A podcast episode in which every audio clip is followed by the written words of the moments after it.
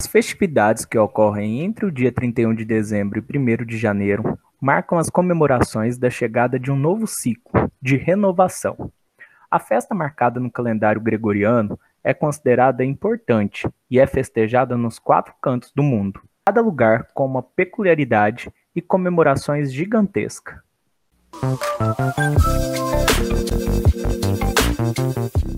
O Réveillon Na noite do dia 31 de dezembro, as festas de Réveillon acontecem em todo o mundo com fogos e comemorações. O termo francês Réveillon faz referências ao verbo réveiller, que significa despertar, acordar, reanimar, ou seja, é a comemoração do despertar do novo ano que se está prestes a começar. O ano novo vem carregado de simbologia, carrega muita esperança e renovação nas festividades. Início das comemorações do Ano Novo. A origem dessas comemorações tem data bem distante. Diversas civilizações antigas comemoravam a passagem do ano com o fim do inverno e a chegada da primavera. No Império Romano, essa, essa celebração era destinada ao deus Jano, o deus das mudanças e transições. Foi só em 46 a.C. que o imperador Júlio César decretou que nesse dia seria comemorado o Ano Novo, com base no calendário juliano. Foi então que no final do século XVI, com a adoção do calendário gregoriano pela Igreja Católica, que a data de 1 de janeiro foi oficializada como a marca do ano novo que chegava. As festividades no Brasil. Em nosso país, seguimos o calendário gregoriano. Assim, comemoramos o ano novo no dia 1 de janeiro. Acontecem várias festas e shows ao redor do país. Várias festas da virada são celebradas. Multidões enchem as praias e se reúnem com a família e amigos para comemorar esse novo ciclo que está chegando. Assim, como em várias partes do mundo, os fogos de artifícios são um marco dessas comemorações e enchem o céu de várias cores. Várias superstições tomam conta dessas comemorações, como, por exemplo, o uso da roupa branca, pular sete ondas no mar, comer lentilhas, entre outros.